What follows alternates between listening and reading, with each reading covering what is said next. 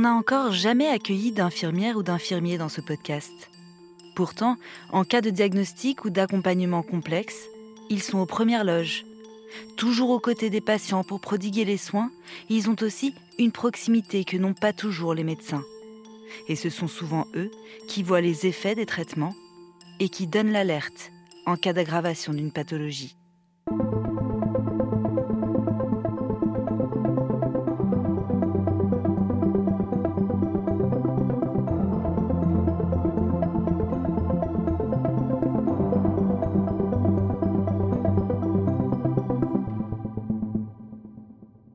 Je suis Éléonore Merlin, journaliste à RTL, et vous écoutez Symptômes. Dans ce podcast, des médecins me racontent le cas le plus marquant de leur carrière. Un patient aux symptômes mystérieux, parfois jamais vu ailleurs, et pour lequel ils ont mené l'enquête. Dans cet épisode, Louis Pipro, infirmier en réanimation, nous raconte l'histoire d'une patiente qui a fait frémir l'ensemble de son service.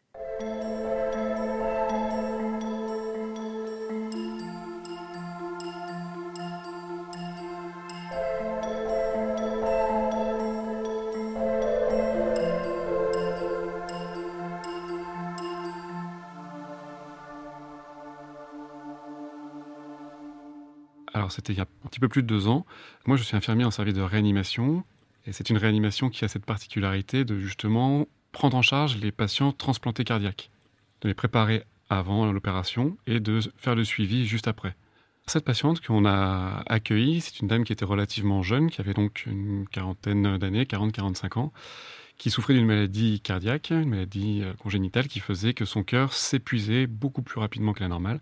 C'est une cardiomyopathie, c'est une maladie qui fait que le cœur va être de moins en moins fort avec les années.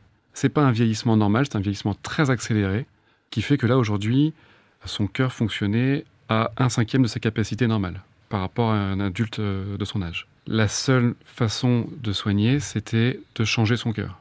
Il fallait quelque chose de neuf. C'est une dame qui avait attendu longtemps. Elle était sur ce qu'on appelle la liste des transplantations.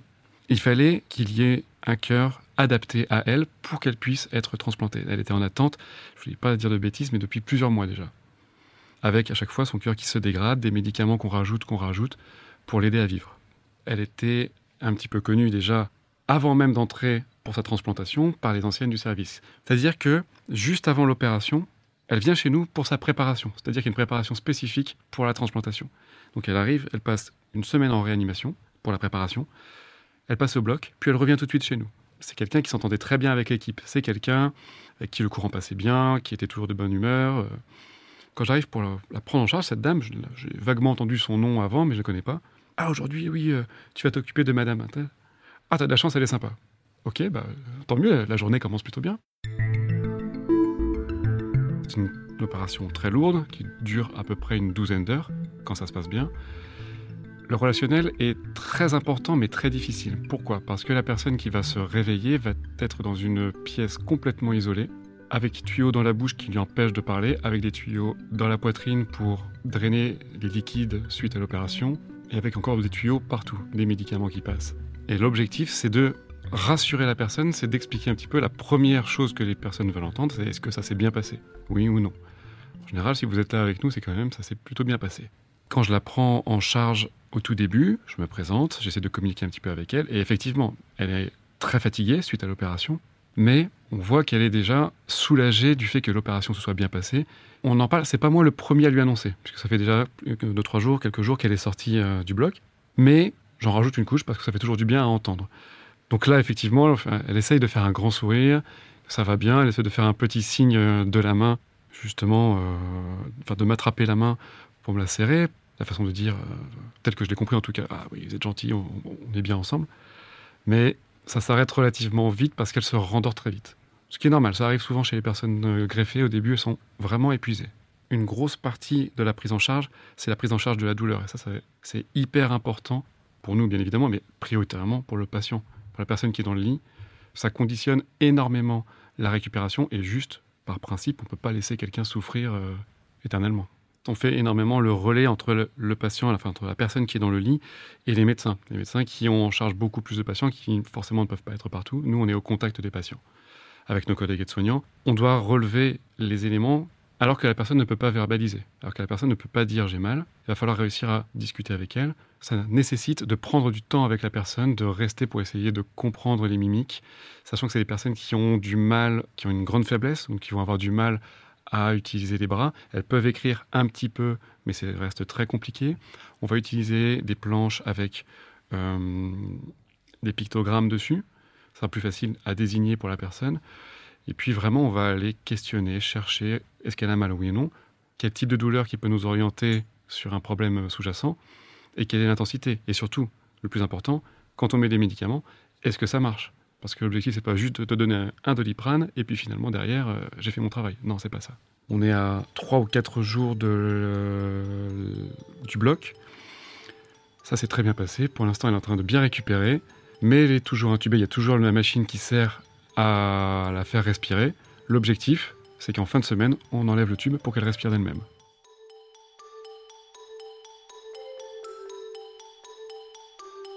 Pour le moment, tous les voyants sont au vert. La patiente est dans un état stable, et pour éviter que son corps se défende et rejette son cœur greffé, elle prend un traitement dit immunosuppresseur, qui affaiblit son système immunitaire.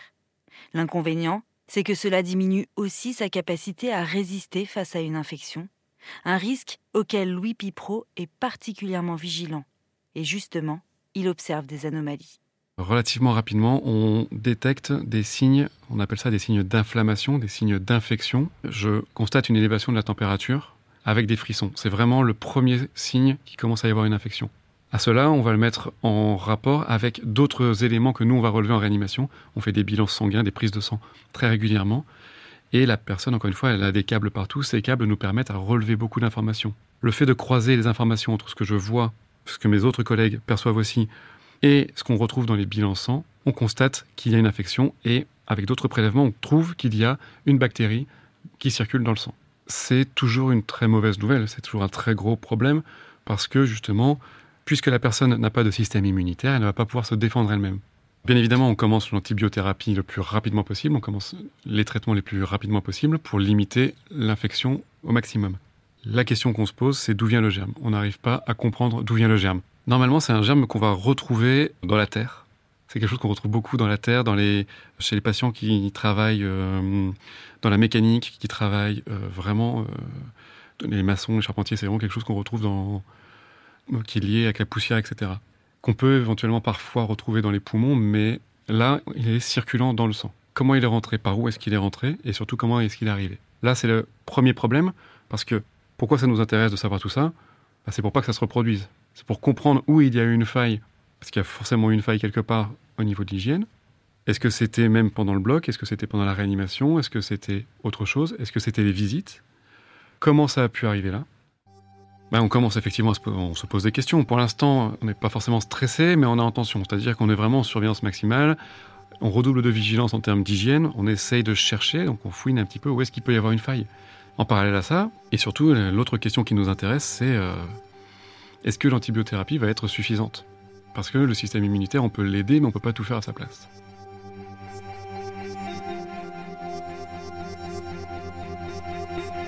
Mine de rien, la patiente ne se sent pas bien, comprend qu'il se passe quelque chose, il faut lui expliquer. Il faut qu'elle comprenne ce qui lui arrive. Il faut qu'elle comprenne aussi pourquoi tout d'un coup on rapproche encore plus les surveillances, qu'on lui explique aussi on vous laisse pas sans rien. Voilà ce qu'on est en train de mettre en place, voilà comment on vous accompagne. Et on vous surveille et nous on reste là avec vous. Alors au début, elle est forcément un petit peu stressée, un peu anxieuse, mais globalement, elle le vit plutôt bien. Autant que faire se peut, elle nous fait comprendre qu'elle nous fait confiance. Grosse responsabilité. Le médicament commence par agir. Au début, ça commence, ça va un petit peu mieux. On a l'impression que ça va mieux. C'est-à-dire, la personne commence à avoir moins de température, même si elle reste fiévreuse. Dans les bilans sanguins, on commence à voir une première régression de la bactérie dans le sang. Donc là, de ce côté-là, on commence à devenir optimiste. Mais on continue les soins. Dans le service, la tension est montée d'un cran. Car une infection en réanimation, c'est l'un des pires cauchemars. Heureusement, les médicaments fonctionnent du moins dans un premier temps, car Louis Pipro va découvrir un foyer infectieux sur le thorax de sa patiente, près de la large cicatrice opératoire.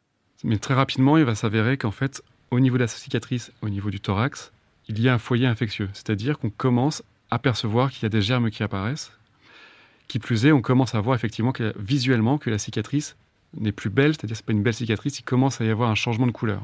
Normalement, si c'est quelque chose qui est relativement rosé, un peu brun, il y a très peu de sang séché, voilà, et comme un hématome qui aurait passé.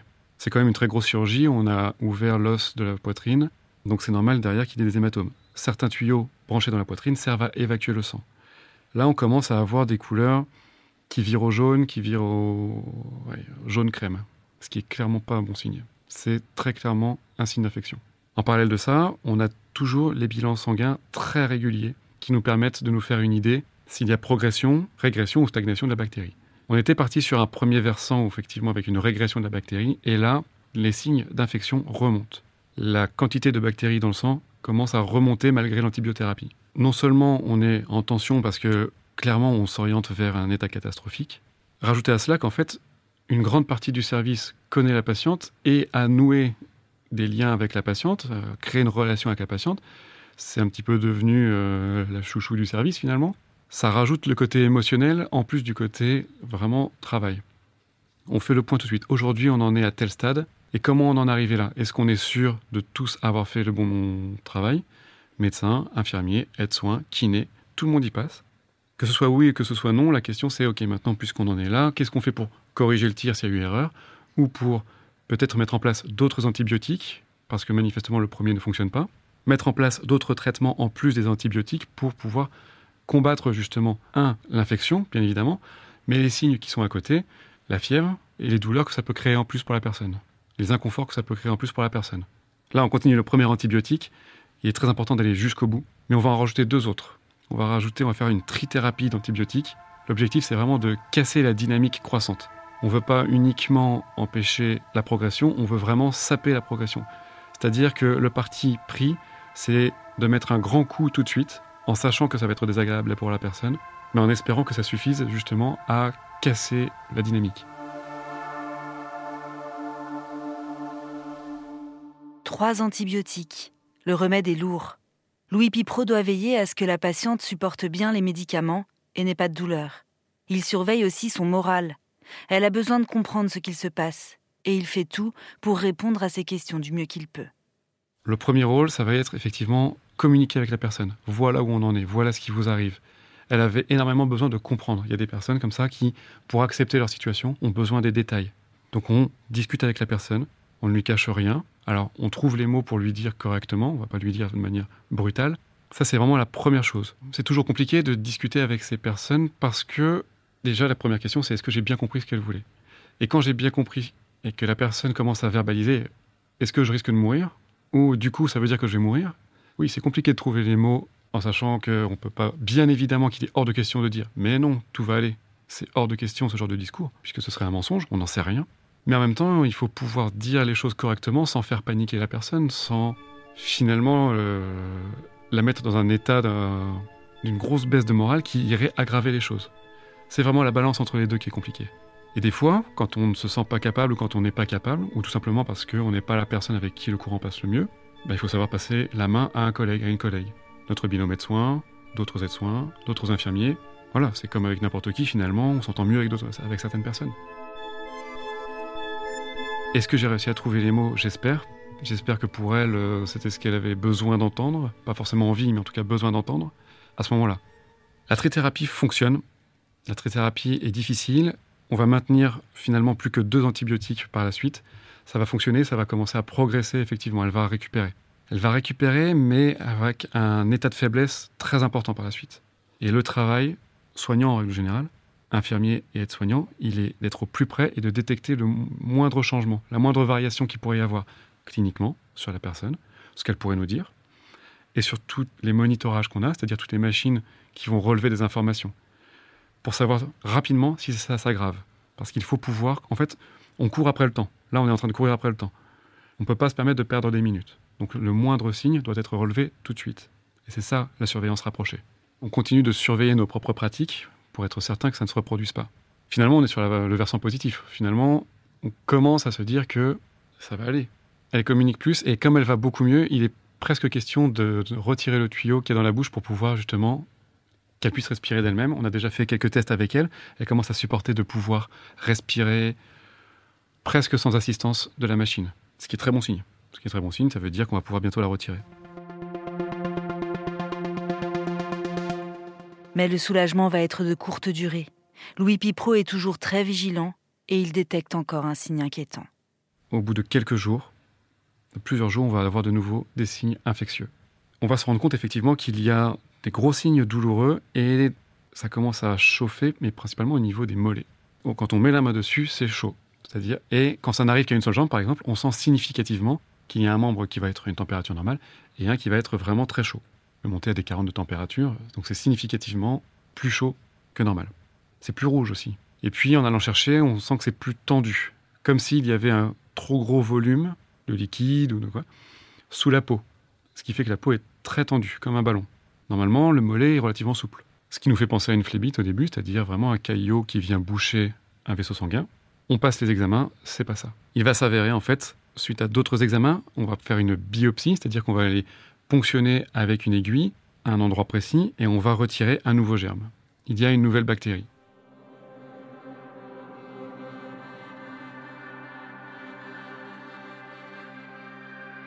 c'est un germe complètement différent, c'est pas le même. C'est quelque chose qu'on retrouve normalement dans le tube digestif, qui est à cette place-là, qui encore une fois n'a absolument, bien évidemment, qui n'a absolument pas sa place à cet endroit-là, et on ne comprend pas d'où ça vient. L'antibiothérapie qui est en place, normalement, travaille déjà sur ce type de germe. Mais là, il est comme encapsulé, c'est-à-dire qu'il est comme l'antibiothérapie qu'on donne passe dans le sang et diffuse doucement dans les organes. Mais là, il est comme dans une petite capsule à l'intérieur des muscles, et c'est pour ça qu'il est presque protégé des antibiotiques. Et le problème, il est là, c'est qu'on ne peut pas l'atteindre avec l'antibiothérapie classique, ou très peu l'atteindre.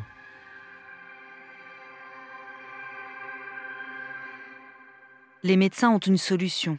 Pour atteindre le foyer infectieux qui se trouve cette fois dans les mollets, ils procèdent à une incision et à des lavements. C'est douloureux et surtout impressionnant.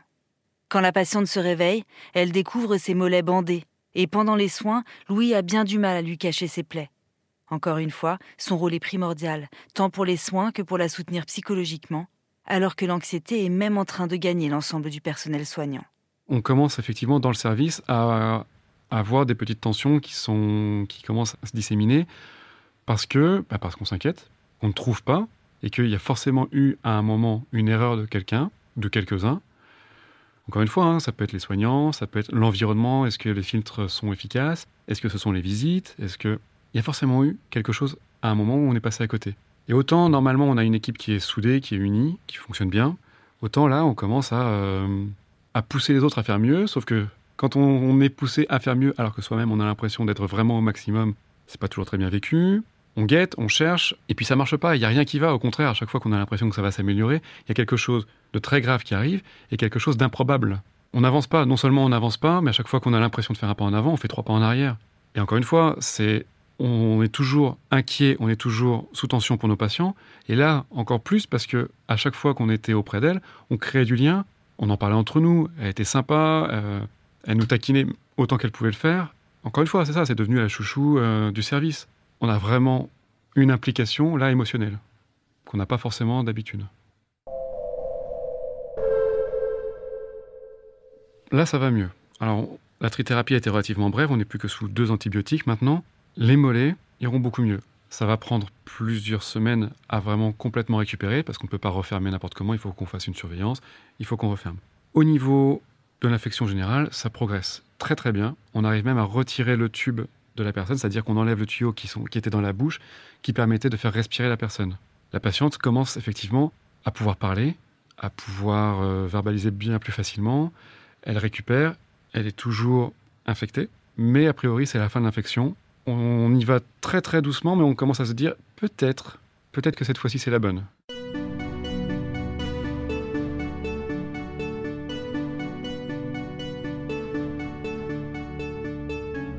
Est-ce que c'est la bonne? Encore une fois, pas vraiment.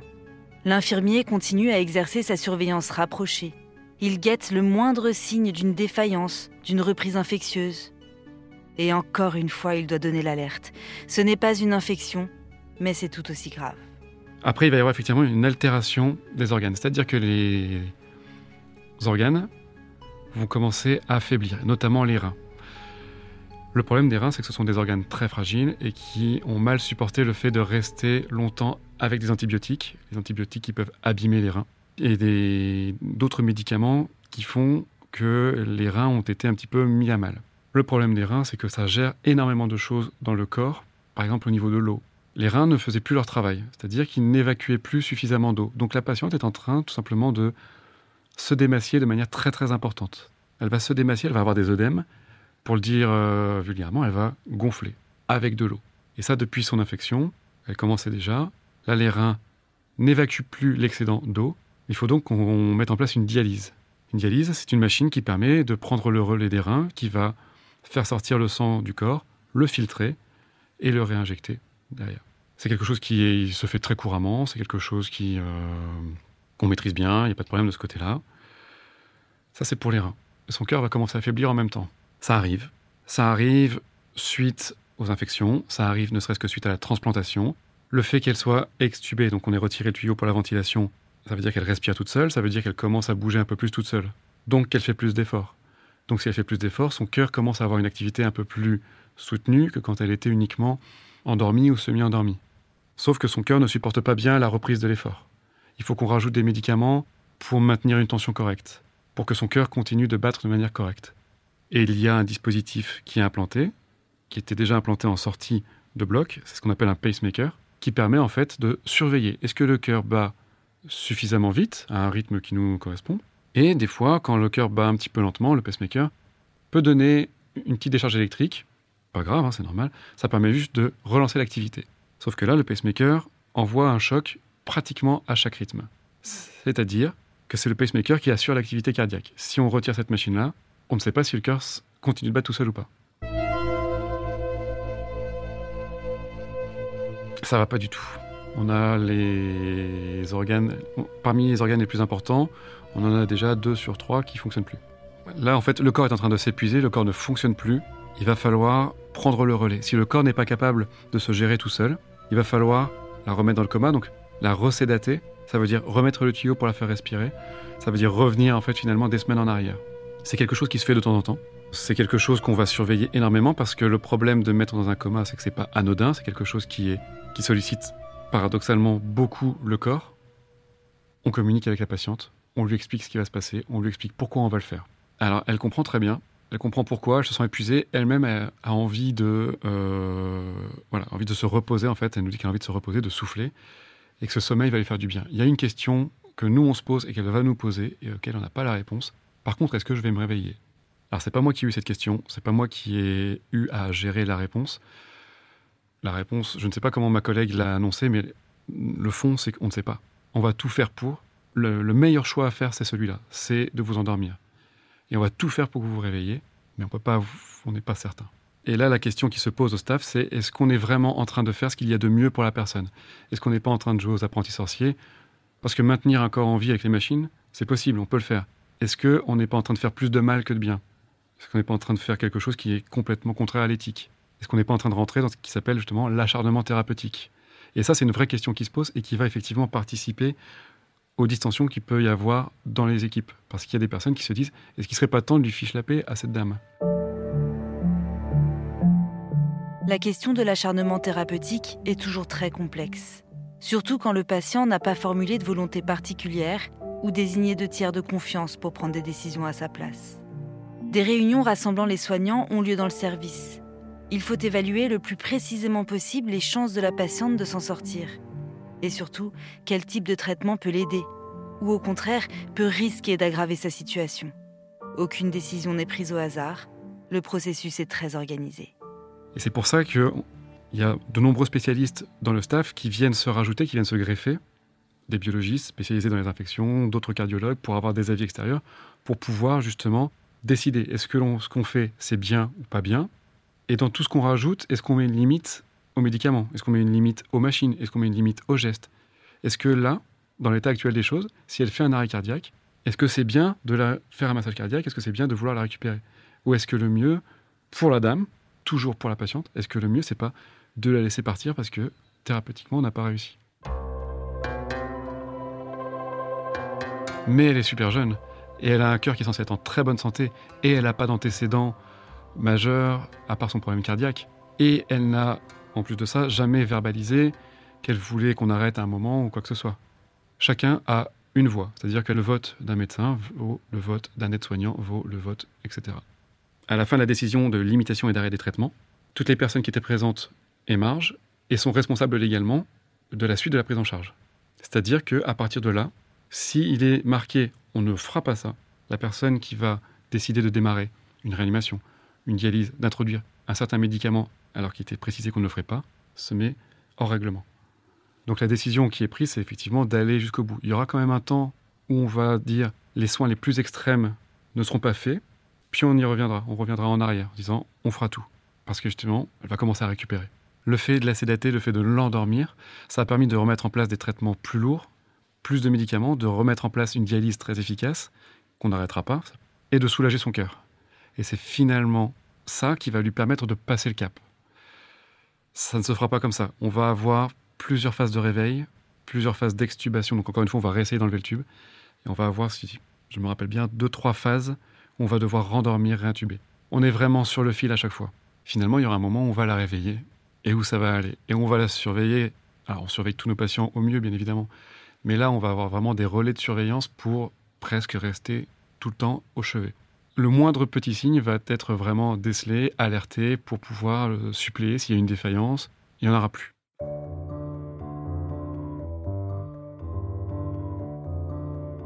Le jour, en fait, le jour où ça a été décidé de sortir, c'était effectivement. Euh, donc, moi, c'était pendant ma période de vacances. Mais c'était une information tellement, tellement une bonne nouvelle. Ça y est, ce coup-ci, on est sûr, ça va fonctionner. Je me souviens effectivement, nos collègues qui étaient en train de travailler ont appelé la moitié du service pour passer la nouvelle, pour euh, juste un petit mot. Hein. Ça va? Ouais. Eh, madame machin, elle va sortir. Et, voilà, et puis, puis, après, on raccroche, il faut travailler. Mais... Et c'est drôle, ce genre d'information, ça ne diffuse pas comme ça normalement dans le service. On le suit après comme je ne travaillais pas le jour de sa sortie, qui était en fin de semaine, plus exactement quand, mais c'était en fin de semaine. Moi, je, suis, je ne travaillais qu'en début de semaine. Je suis allé la voir pour prendre cinq minutes avec elle pour lui dire au revoir, en fait. Pour dire bah, à quel point moi j'étais content qu'elle soit sortante, qu'elle en soit là aujourd'hui, que ça fonctionne. Elle aussi était contente, bien sûr. Et après, la remercier, ça, fait toujours plaisir. Même si nous, c'est notre job, euh, ça fait toujours plaisir quand même. C'est une prise en charge qui a été particulièrement marquée au niveau émotionnel, c'est-à-dire que normalement, on voit quand même beaucoup d'histoires qui sont parfois dramatiques. la réanimation, l'objectif de la réanimation, c'est ça, c'est gagner du temps. Sauf qu'à un moment, quand c'est trop tard ou quand on peut rien faire de plus, quand c'est un moment, quand c'est son heure à la personne, voilà, on peut pas jouer, euh, peut pas jouer à Dieu, c'est comme ça. Et c'est triste. C'est clairement euh, difficile, mais on passe à autre chose parce qu'il faut faire autre chose.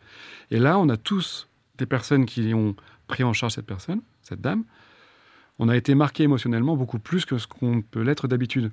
Et puis le fait, encore une fois, que ça ait créé des tensions derrière au niveau du service, en quatre ans, c'est la, seule fois. À part des épisodes très ponctuels qui se règlent rapidement, c'est la première fois que je vois ça. C'est la seule fois d'ailleurs que je, vois ça.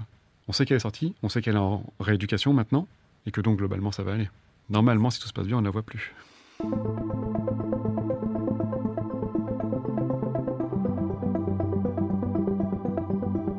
Depuis la première greffe cardiaque en 1967, cette médecine de pointe a fait énormément de progrès. Aujourd'hui, le pronostic vital est bon, avec 80% de survie un an après l'opération. À terme, la qualité de vie d'un greffé peut redevenir tout à fait normale.